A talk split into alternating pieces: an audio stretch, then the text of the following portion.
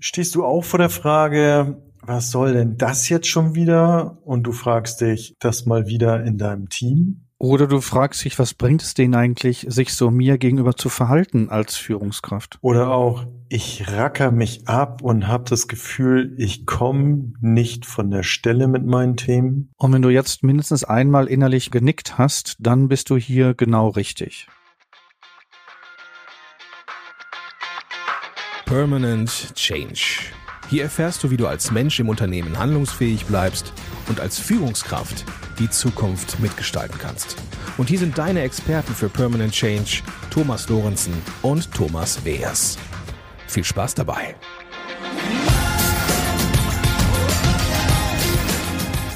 Hallo, ich bin Thomas Weers. Und ich bin Thomas Lorenzen. Und wir beraten Menschen und Unternehmen dabei, den permanenten Wandel agil und selbstbestimmt zu gestalten. Ja, unser heutiges Thema toxische Dynamiken in Organisationen, Thomas. Ne? Das war unser oder ist ja unser Titel für heute. Und äh, wir haben das ja vorbereitet im Zuge dessen, äh, dass ich so eine Situation hatte. Die möchte ich jetzt nochmal für Hörerinnen und Hörer eben äh, beschreiben. Das war. Ja, Mach mal, ich lausche dir. war kürzlich ähm, in einer Schule mit einer Mediation beauftragt da ging es eben darum, dass die Schulleiter, äh, Schulleitung, äh, muss jetzt Namen muss ich natürlich, darf ich natürlich nicht nennen, ist ganz klar, aber ich erzähle oder führe mal ein Stück weit in die Rollen ein. Also ich bekam Anruf von der Schulleitung, ähm, in dem Sinne ist, wir haben hier einen, einen Konflikt zwischen Kollegium und nach ihrer Sicht stell, mit der stellvertretenden Schulleitung und ähm, ob ich nicht mal kommen könne und wir eben so ein Kennenlerngespräch führen. So, und das habe ich dann in dem Setting gemacht. Ähm, die, Vertretung des Kollegiums war Personalrat und ähm, dann eben mit Schulleitung und stellvertretender Schulleitung. Und die waren dann, äh, also wir hatten uns dann eben ge getroffen für ein Kennenlerngespräch in diesem Gesamtsetting und ähm, ich hatte mir dann eben darstellen lassen, worum es da geht ähm, und was so für ein Konflikt herrscht. Und es ähm, ging äh, auf die stellvertretende Schulleitung zu, dass eben die, äh, das Kollegium sich ähm, despektierlich behandelt fühlt, nicht gesehen fühlt, abgewertet fühlt. Ähm, solche Dinge kamen dann da zutage und wir haben dann äh, vereinbart mit Kollegium und auch mit Schulleitung in zwei verschiedenen Settings, jeweils einzeln dann eben nochmal konkret Konflikterhellung äh, zu machen, also eben genau, um konkret hinterzuschauen, was sich hinter diesem Konflikt verbirgt. So, und dann haben wir, ich spare das jetzt mal aus, wir haben dann diese verschiedenen Settings durchgeführt, haben das erarbeitet und dann ähm, die Ergebnisse soweit vorbereitet. Ich habe mit der Co-Mediatorin auch gearbeitet und bekam dann zwei, drei Wochen später nach diesem, nach diesen Konflikterhellungssitzungen ähm, einen Anruf und sagen, wir brechen das jetzt hier ab. Wie? Wieso, wieso haben die abgebrochen? Genau das habe ich mich auch gefragt und gesagt, also was ist denn der Grund dafür? Und ähm, auch ohne, ohne irgendwie das zu erläutern. Und ähm, dann bekam ich so als Mediator und Berater, äh, Berater eben genannt, so und sagen, ja, das Kollegium fühlt sich, fühlt sich nicht wirklich abgeholt und wahrgenommen. Und genau das war der Punkt, wo ich gesagt habe, was soll das denn jetzt schon wieder? Moment, Moment, Moment, dass ich das jetzt richtig nachvollziehen kann. Die fühlten sich von dir nicht abgeholt in der Mediationserhellung, also dass du dich mit denen hinsetzt und eine Analyse für diese Konfliktsituation gemacht hast. Da fühlten sie sich nicht abgeholt? Richtig. Was ist denn das für eine toxische Dynamik? Ich habe im ersten Moment denkst du ja, was hast du übersehen? Ne? Man, du kennst das ja oder auch Zuhörer und Zuhörer, die uns äh, zuhören, kennen das sicherlich so Situationen, wo sagen, ja. was habe ich unter Umständen äh, äh, übersehen, dann kommst du in diese Schleife und bist dann im Überlegen. Und als Mediator würde ich eben heute sagen, ja, ähm, ich habe nichts übersehen. Der Punkt war bloß, ich habe mich mit dem Kollegium nicht verbündet. Also die Fantasie war ja offenbar, verbünde dich mit uns, ergreife unsere Partei. Ah, das heißt, du solltest der Anwalt des Kollegiums werden und sie gegen die Führungskräfte oder gegen das gegen die Schulleitung verteidigen. Genau. Ui, Thomas. Genau. Und das ich sehe dich mit dem Schwert und dem Schild schon in voranschreiten. Ja, genau. Und das ist natürlich etwas, was, also, was du in der Mediation gar nicht machen äh, darfst nee, im Sinne der. Rollenneutralität und ja, ganz genau. Also Allparteilichkeit. Genau. Und äh, ist, ist ganz egal, ob du das am Anfang äh, sagst. Ja. Trotzdem war offenbar die Fantasie im Raum. Ja, ja. Kann ich dir auch eine Geschichte von mir erzählen, die mir auch letztens passiert ist. Ganz anderer Kontext. Bin bei Kunden und bekomme von der obersten Führungskraft den Anruf, Herr Wers, wir müssen in einem Team mal aktiv werden, weil da knallt es ununterbrochen schon seit Jahren. Wir kriegen das Team irgendwie nicht in, auf Spur und wir müssen da mal und kommen Sie doch bitte mal als externer Berater, externer Coach in das Team hinein und gucken noch mal, was wir da machen müssen. Wir haben Zeit. Und die haben dann gesagt, wir hatten drei Monate Zeit, uns da mit dem Thema zu beschäftigen. Und dann habe ich gesagt, ja gerne, ich gucke mir das Team gerne an, was meine Voraussetzung ist, so als Coach und Berater. Ich möchte erstmal Einzelgespräche führen mit den Teammitgliedern, mit den Führungskräften, um so von jedem Einzelnen, von jeder einzelnen Person mal so die, ihre, ihre Sichtweise auf die Thematik zu hören. Und wie ich so durch die einzelnen Gespräche gehe, bemerke ich, wie Schuldzuschreibungen stattfinden, wie immer wieder unterschiedlich formuliert wird, die sind schuld wir als Team sind ganz toll, wir können ganz wunderbar miteinander arbeiten, und die Probleme kommen nur aus der Führungsebene. Mit der alten Führungsebene war das alles überhaupt kein Problem, aber seitdem die neue Führungskraft da ist, haben wir immer nur Schwierigkeiten und die lässt uns einfach nicht in Ruhe unsere Arbeit machen. Wow. Oh, habe ich gedacht, hier ist aber hier ist aber einiges im Argen, ne? Also hab dann gedacht, und, ne, und dann merkte ich in, in mir auch so, oh, muss ich mich jetzt hier als Anwalt positionieren, das Team retten? Ne? Also um das jetzt mal so, um dem das Thema mal so ein bisschen aufzumachen, muss ich jetzt hier retten oder muss ich jetzt hier irgendwie was konfrontieren? Hm. Und was hast du gemacht? So ähnlich in diese Richtung. Und ähm, wie ist es denn dann, also hast du denn dann den, den Faden nochmal bei denen aufgenommen? Bist du da nochmal weiter mit reingegangen mit denen? Naja, das, das, ähm, der Punkt ist, äh, es gibt so Situationen, wo du dann eben als Berater gar nicht mehr reingelassen wirst. Also du, ich habe also da versucht, das mit, mit Schulleitung und noch äh, aufzuarbeiten und habe ihm halt auch gesagt, also ich sehe hier im Prozess sicherlich einen Punkt und und und es kann eben nicht sein und das würde ich ganz gerne begründen. Ich kann kann und darf mich natürlich nicht verbünden so und äh, dann hieß es eben nein, ähm, die die wollen nicht mehr äh, weitermachen und wir wir äh, beenden das hier, wir dröseln das ja nachher noch mal ein bisschen genauer auf in unserem Gespräch und dann wirst du, weil sie auch und das ist auch, denke ich mal, in vielfacher Beraterarbeit auch auch immer ein, ein, ein, ein schwieriges Thema. Du bist ja oftmals auch gerade mit deinem Auftraggeber dann da äh, im Gespräch. Und ähm, wenn der maßgeblich auch noch beteiligt ist in diesem Prozess, ähm, dann begegnest du dir natürlich auch in, in den verschiedenen Rollen. Ähm, und das war eben hier das Schwierige, also dass äh, er dann eben halt oder Schulleitung ihm auch gesagt hat, nein, wir brechen das jetzt äh, hier ab. Und mir war in dem Moment noch gar nicht klar, was war der Grund, warum Schulleitung das auch für beendet erklärt. Aber da kommen wir dann gleich noch drauf. In dem Moment hast du nur als Berater gesagt, Mensch, warum fügt sich eine Organisation so einen Schmerz zu in der Zusammenarbeit?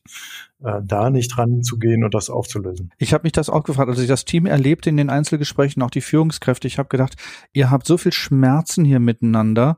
Was habt ihr für einen Nutzen, diese Schmerzen täglich miteinander zu leben und hier täglich euch in diese Schmerzen hineinzubegeben? Also ich fand das wirklich beeindruckend, wie stark auch diese Persönlichkeiten sind, dass die diesen Schmerz aushalten und zwar Jahre, Tag ein, Tag aus. Also da, da habe ich echt Hochachtung vor, dass die, dass die sich da immer wieder hineinbegeben. Aber ich frage mich dann, Thomas, gibt es denn da irgendetwas, was wir da ja als Lösungsansatz für solche Situationen greifbar und sichtbar nehmen können und, und für die Menschen in Führung anbieten können, um diese Dynamiken, und wir haben es ja toxische Dynamiken genannt in unserer heutigen Folge, dass die sichtbar gemacht werden und gleichzeitig auch als Lösungsansatz genutzt werden können. Ja, also nochmal vorbereitend hier auf unsere heutige äh, Sendung. Thomas, habe ich nochmal geguckt und sagen, also offenbar haben wir beide ja schon oft darüber diskutiert, gibt es ja so etwas wie eine Organisationskultur, ja, das ist, denke ich mal, unbestritten. Und ich finde es eben halt auch, dass jede Organisation, wenn man systemisch guckt, ähm, halt auch ja wirklich ein Skript hat. Also ein wirklich ein, ein Drehbuch ähm, und bestimmte Dinge, die da drin verankert sind, eben halt auch immer wieder in eine Dynamik bringt, damit sie das immer wieder durchleben kann. So wie beispielsweise ähm, Dinge wie sagen, ja, wir, wir sind eben einfach immer überlastet und wir sind jetzt hier die armen Mitarbeitenden und äh, wir zeigen uns das auch immer wieder, äh, dass sich das so erfüllt. Ja, Thomas, wir sind doch alles intelligente Menschen, wir sind doch alles erwachsene Menschen. Du sprichst hier von unbewussten Anteilen. Also da, woher, was ist denn das, dass wir da in Organisationen uns mit unbewussten Anteilen auseinandersetzen und, und auseinandersetzen zu setzen haben? Ich meine, ah, ich denke, dass das von den Individuen ausgeht. Also dass wir äh, die, die, also die einzelnen Personen, die eben diese Organisation unter Umständen mal gegründet haben, die jahrzehntelang da drin tätig sind, dass die ja selbst mit entsprechenden Skript und Skriptanteilen und Einschärfungen, alles, was wir zu bieten haben, eben halt auch unterwegs sind und damit auch die Kultur des Unternehmens prägen. Na, die Organisationskultur sind ja alle Beziehungen, die gelebt werden zwischen den Menschen, also zwischenmenschliche Beziehungen, wie gehen wir miteinander um, welche Werte, welche, ne, haben wir eine Lobeskultur, haben wir eine Streitkultur, haben wir eine Konfliktkultur, haben wir eine Fehlerkultur? Und wenn wir diese Anteile haben, wie leben wir diese Anteile miteinander? Wie werden Fehler gelebt, wie werden Konflikte ausgetragen, werden sie ausgetragen, werden sie vermieden? Ich habe manchmal den Eindruck, es wird auch ganz viel Verwirrung geschaffen, um halt gar nicht produktiv zu sein oder sich überhaupt nicht mit der Arbeit zu beschäftigen, sondern man ist da einfach so mit sich selbst beschäftigt. Ja, und dann wären wir bei dem eigentlichen, dass wir ähm, bestimmte Spiele eben halt auch spielen in Organisationen. Ja, und ich habe den Eindruck, dass diese Spiele auch oft stattfinden, wenn Führung fehlt. Also wenn Führung nicht klar gelebt wird und Menschen in Führung ihre Rolle mit einem, ich sag mal, mit einem Standing nicht verbinden und dem, den, den Mitarbeitenden dann da auch da Gestaltungsmöglichkeiten für psychologische Spiele geben. Ja, und ich denke eben mittlerweile auch so, dass wir ein Grund, warum man psychologische Spiele äh, spielt und installiert, ist ja, dass wir uns unseren Bezugsrahmen, unser Skript auch immer wieder bestätigen wollen. So, und wenn ich als äh, mir immer wieder bestätigen will, hier beispielsweise habe keine Freude oder werde nicht erfolgreich oder was auch immer da prägend sein kann oder gehöre nicht dazu, zum Beispiel zum Kollegium, äh, nimm die stellvertretende Schulleitung, die mir da gerade so im, im Kopf ist, dann installiere ich natürlich auch solche Spiele, damit sich sowas immer wieder äh, zeigt und sagt, ja, siehst du, ich gehöre eben einfach nicht mit zum Kollegium. Also das wäre jetzt auch der unbewusste Ansatz, den du da gerade angesprochen hast. Dieser unbewusste Anteil, der da in mir so, ein, so, eine, so ein Hamsterrad äh, dynamisiert wo ich immer wieder die gleichen Schleifen drehe, das gar nicht mitbekomme, dass das, dass ich das tue, dass ich das mache und trotzdem mich als Opfer fühle oder mich ausgeliefert fühle oder mich nicht dazugehörig fühle oder noch andere. Ja, ich denke, das kann ein Ansatz sein, genau, wenn wir also so drauf gucken.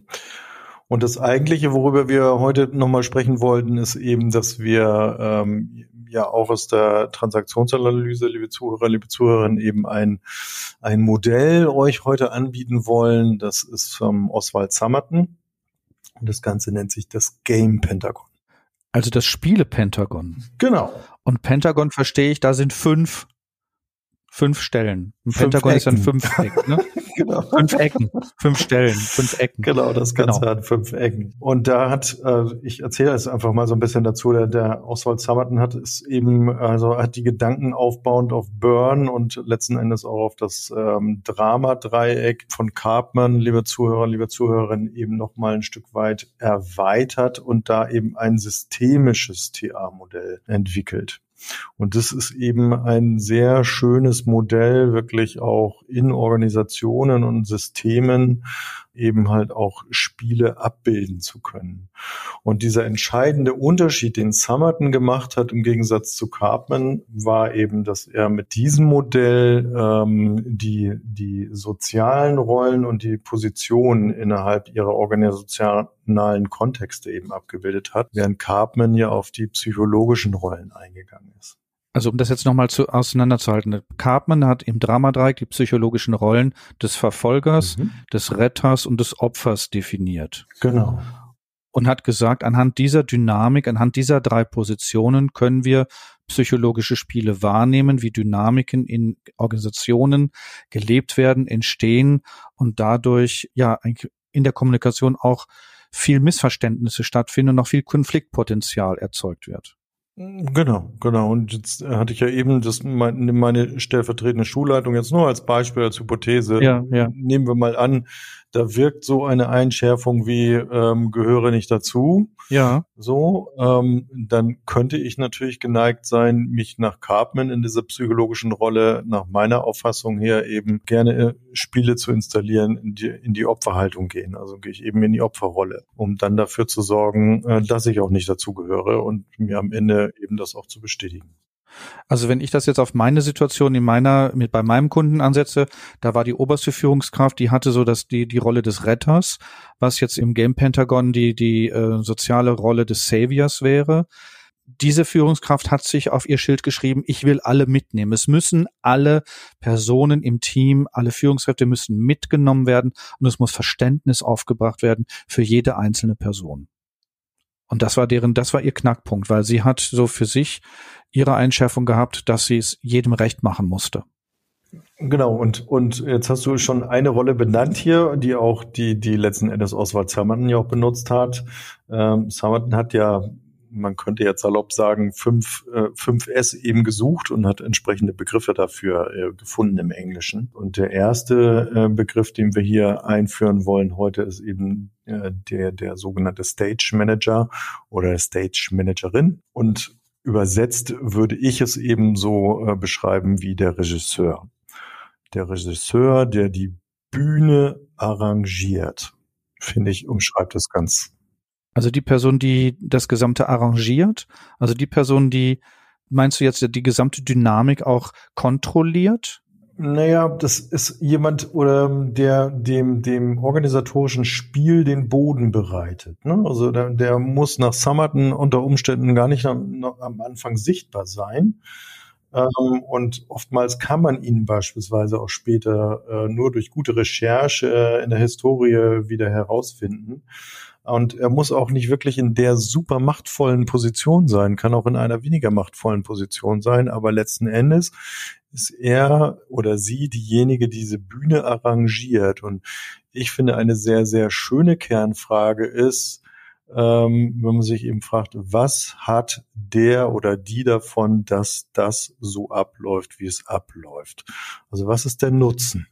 Da habe ich sofort eine Fantasie aufgrund dieser, dieser, dieser Teamerfahrung, die ich gemacht habe, dass da eine Person im Team für mich die Regisseurin darstellt, weil sie hat den Nutzen, dass keine Veränderung stattfindet, dass alles bleibt, wie es ist. Status quo, es wird übereinander hergezogen, es wird übereinander schlecht geredet und es findet keine Veränderung im Miteinander statt.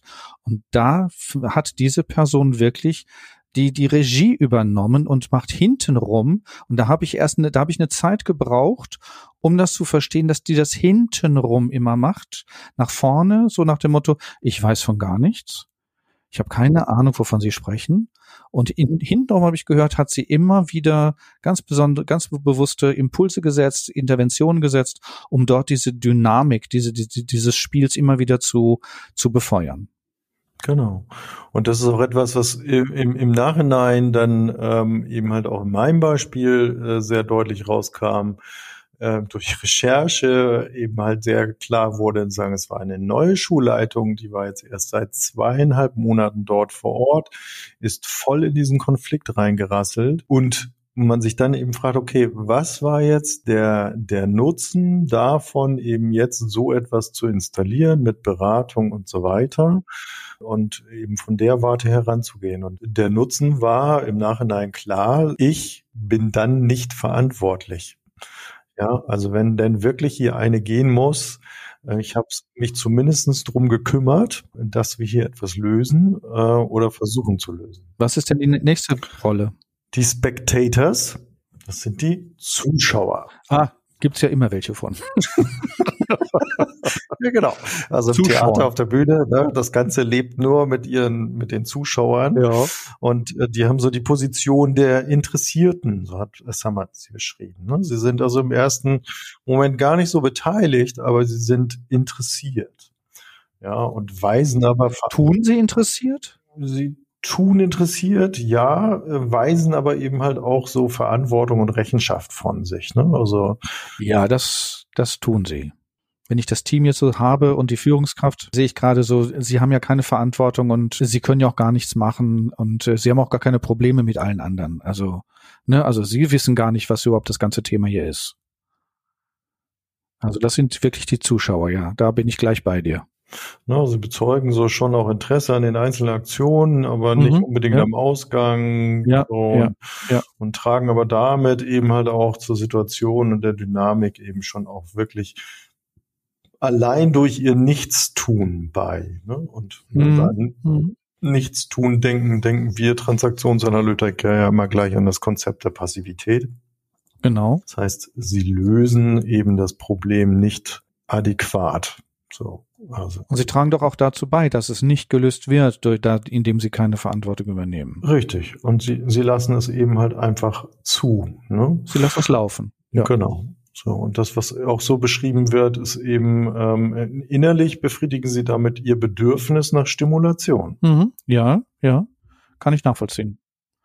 Weil das, da passiert ja immer was, ne? Ich komme jeden Tag ins Büro oder ich komme jeden Tag in, in die Halle oder zum ins Werk und äh, da ist immer was, da passiert immer was. Ja, und das war also in meinem Beispiel war das eben immer ein Teil des Kollegiums, so, ne? Kann man das also äh, mit beschreiben, die also eher so im Hintergrund waren und, und den äh, Personalrat haben machen lassen und so ein paar Redelsführer, die dabei waren und äh, dann eben einfach nur zugeschaut haben.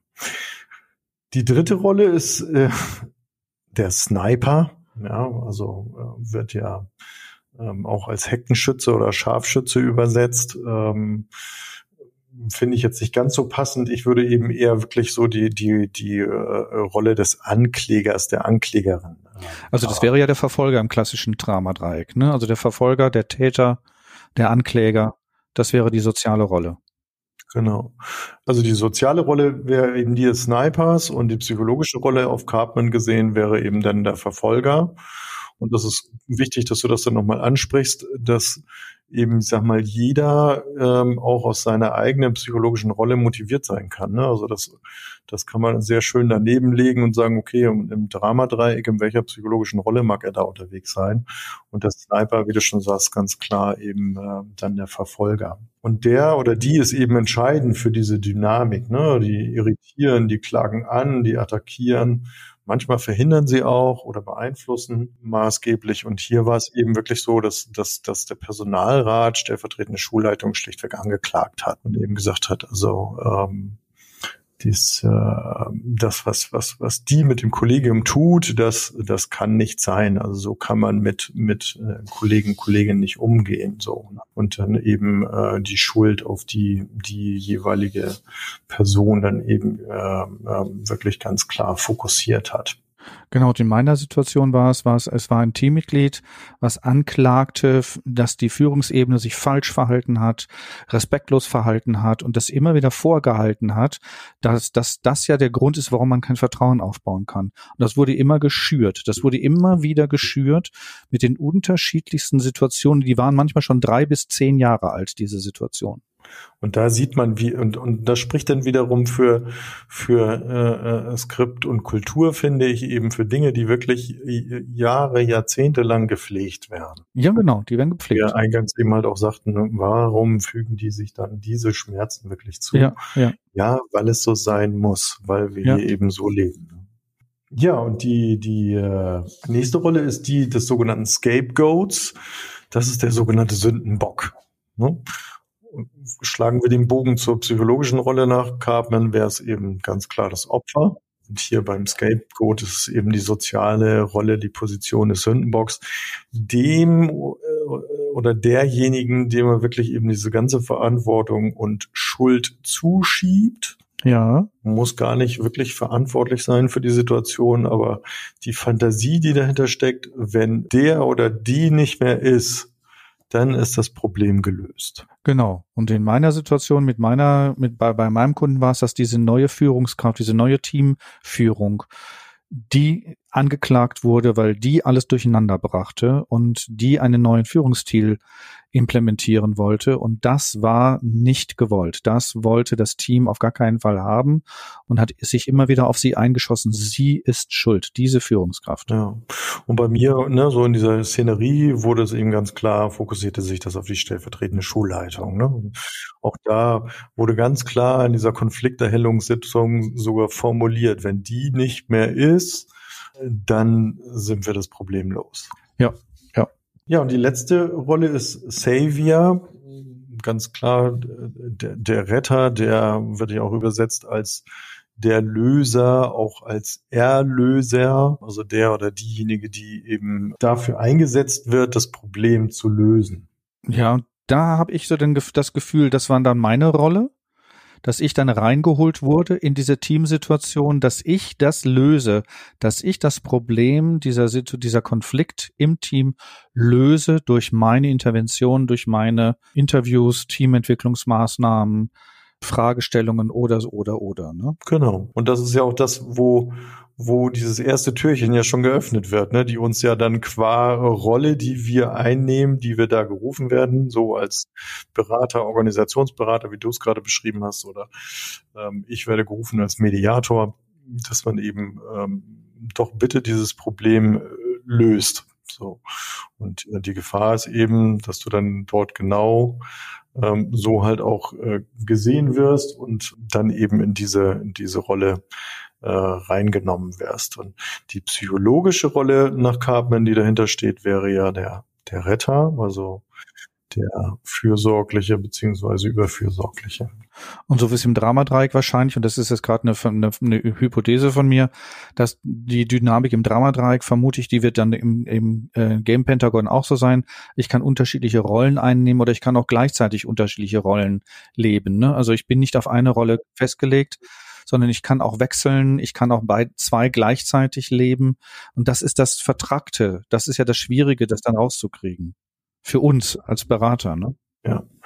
Ne, also dass du äh, sowohl gleichzeitig diese verschiedenen Rollen im Game Pentagon wahrnehmen kannst, wie eben halt auch der der flexible Wechsel dann eben möglich ist. Ne? Also bei mir war beispielsweise hier stellvertretende Schulleitung, erstmal fokussiert sich als Opfer, dann hast du gemerkt, im Hintergrund durch Anrufe, durch E-Mails und so weiter fängt sie an eben anzuklagen, generiert zum Sniper und, und klagt das Kollegium an, äh, was in vielerlei Hinsicht äh, verantwortlich sei hat mich sogar auch als Berater, Mediator ähm, angegriffen, bis hin zu den Beratungskonzepten, dass die fragwürdig sind. Ähm, also schon äh, ein spannendes Thema. Und die und Thomas, und bei mir war es an, bei mir war es anders. Bei mir war es so, dass also in den Einzelinterviews diese Person, die ich als die Regisseurin identifiziert hatte, zu mir sagte, na, Sie werden das Problem auch hier nicht lösen können. also schon direkt offen, ne, also auch sie werden es nicht mit einer Abwertung angefangen hat. genau, genau. Wo ich dachte, danke für diese Einladung in die Abwertungsmatrix. genau. Ja.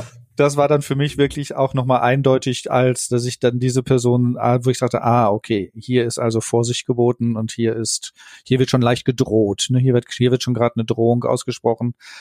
Untersteh dich, dass du hier was veränderst. Ja, genau. Und das war halt da auch der, der Punkt. Also nachdem das denn deutlich war, dass das Auftraggeber auch gleichzeitig noch Stage Manager war und ist, macht das dann ja nochmal doppelt vertragt, wo man dann eben sagt, okay, und wo, wo habe ich einen Ansatz, das ähm, ähm, unter Umständen aufzudecken und, und wen kann ich gegebenenfalls nochmal ähm, eine Draufsicht eben anbieten, um das zu reflektieren. Aber ich glaube, das hast du in deinem Beispiel ähm, ja gelöst auch, glaube ich, ne? War das nicht so? Ja, ich habe das gelöst, weil ich habe das einer, ich habe das dann in einem Kontext ähm, dann ähm, eingeführt, dieses Modell, und es war erhellend für die Personen, die dann dort waren. Und es hat sich dann auch nachher die Energie verändert in der ganzen Teamsituation. Die neue Führungskraft ist auch sehr gestärkt worden durch die anderen Führungsebenen, dass sie sagt, ohne diese Stärkung wäre ich wahrscheinlich schon nicht mehr hier. Ich wäre schon, ich hätte schon gekündigt. Und durch die Stärkung der anderen Führungsebenen hat die Teamführung gesagt, nein, ich bleibe und ich werde das, ich schaffe es, diese Veränderung durchzuführen. Und das finde ich großartig, weil da ist wirklich so eine Plus-Plus-Haltung dann auch entstanden bei der, für, bei der Teamführung, die gesagt hat, ich kann die anderen Leute nicht ändern, ich kann nur meine Haltung dazu verändern und gucken, dass ich anders damit umgehe und meine, und meine Führung verändere, indem ich auch mal paradoxe Sachen mache, nicht erwartbare Sachen mache oder sie auch einfach mal auflaufen lasse. Mhm. Ja. Ja, genau. Ich, ich konnte das in diesem Fall nur reflektorisch für mich nutzen ähm, weil, wie gesagt, Stage Manager und Auftraggeber, äh, sagen wir, in der gleichen Rolle unterwegs war. Und das Interesse ja nur da war, zu sagen, die Verantwortung von sich loszubekommen, die Dynamik äh, innerhalb äh, dieses Settings zwischen stellvertretender Schulleitung und Kollegium derart hochzufahren, mit dem Ergebnis, dass es eben dann hat heißen können, schaut mal, wir haben es auch mit Mediation nicht hingekriegt, also wir müssen die stellvertretende Schulleitung woanders äh, an eine andere Position bringen, so sag ich mal. Ne? Ja. ja. Das ist dann so die Alibi-Veranstaltung. Ja, genau. Quasi. Ja, und das ist wichtig in der beraterischen Arbeit oder eben halt auch in, in, in Führungskontexten, wo, wo wir überall unterwegs sind, finde ich es eben ein hervorragendes Modell, um wirklich nochmal zu konzeptualisieren. So hat es eben halt auch gerade gesagt, wie wichtig und unterstützend das sein kann, in der Okay-Okay-Haltung unterwegs zu sein, und auch eben in der Vorbereitung, also wie wichtig es immer noch wieder ist, die Interviews vorne sehr fein zu führen und ähm, sich auch da entsprechend Zeit zu lassen. Und ich habe jetzt gerade wieder eine neue Teamentwicklungssituation in einem anderen, in einer anderen Organisation und gleiche, gleiche Strukturen, nur die, nur andere Teilnehmende. Und das gleiche Game Pentagon erlebe ich da werden Vorwürfe gemacht, da wird das Opfer gespielt, da sind die Zuschauer, da ist der Stage Manager und ich sehe, es ist wieder die gleiche Dynamik, nur halt mit anderen Facetten und mit anderen Inhalten. Von der Dynamik her ist es das gleiche und vom Muster her ist es das gleiche. Und mal schauen, wie das da weitergeht. Thomas, wie, wie kommen wir denn hier heute raus aus unserer, aus unserer Thematik? Machen wir unser Fazit. Dann kommen wir raus. okay, soll ich mal loslegen? Jo, sehr gerne. Klar. Also, das Fazit, liebe Zuhörerinnen, lieber Zuhörer, für das, für die heutige Podcast-Folge. Erstens, mach dir Folgendes bewusst. Organisationen haben eine Kultur, die bestimmte Verhaltensweisen ermöglicht und pflegt und auch unterlässt. Also auch das immer wieder bedenken. Und das Game Pentagon ist dazu da, um den Status quo zu erhalten, also keine Veränderung zu ermöglichen. Zweitens, das Game Pentagon bietet dir eine hervorragende Möglichkeit, komplexe Dynamiken zu reduzieren und für dich auch nachvollziehbar zu machen. Drittens, mit dem Game Pentagon kannst du ganz leicht die toxischen Rollen identifizieren und entsprechende Lösungsansätze für dich planen, um die Dynamiken aufzulösen. Das ist möglich und machbar und auch realistisch. Viertens, nimm dir Zeit. Du brauchst Achtsamkeit, Geduld, Vertrauen und Durchhaltevermögen, das Game Pentagon aufzulösen und damit deine neuen Ideen auch umzusetzen. Soweit mein Fazit. Ja. Ich mag nochmal die Frage ergänzen, die ich ähm, inzwischen drin nochmal gesagt habe. Sagen also wichtig, immer zu gucken, was ist der Nutzen und eher eben zu schauen, ah, das ist ja interessant, dass das jetzt so passiert und warum eigentlich ist das so, ne? Ja, was ist der Nutzen, dass das so passiert, wie es gerade passiert? Genau, ja. Okay, Thomas. Thomas. Ich kann nur sagen, ich freue mich auf die nächste Folge mit dir. Ich mich auch. Und äh, bis dahin wünsche ich dir noch einen wunderbaren sonnigen Nachmittag. Lass dir gut gehen. Das wünsche ich dir auch, danke. Und bis demnächst. Und liebe Zuhörerinnen, lieber Zuhörer, ich hoffe, du konntest was mitnehmen aus der heutigen Folge. Und wir freuen dich dabei zu haben beim nächsten Mal. Und ich sage Tschüss. Ganz von meiner Seite auch, liebe Zuhörer, liebe Zuhörerinnen, herzlichen Dank fürs Dabeisein. Kommt gut durch die Zeit. Bis zum nächsten Mal.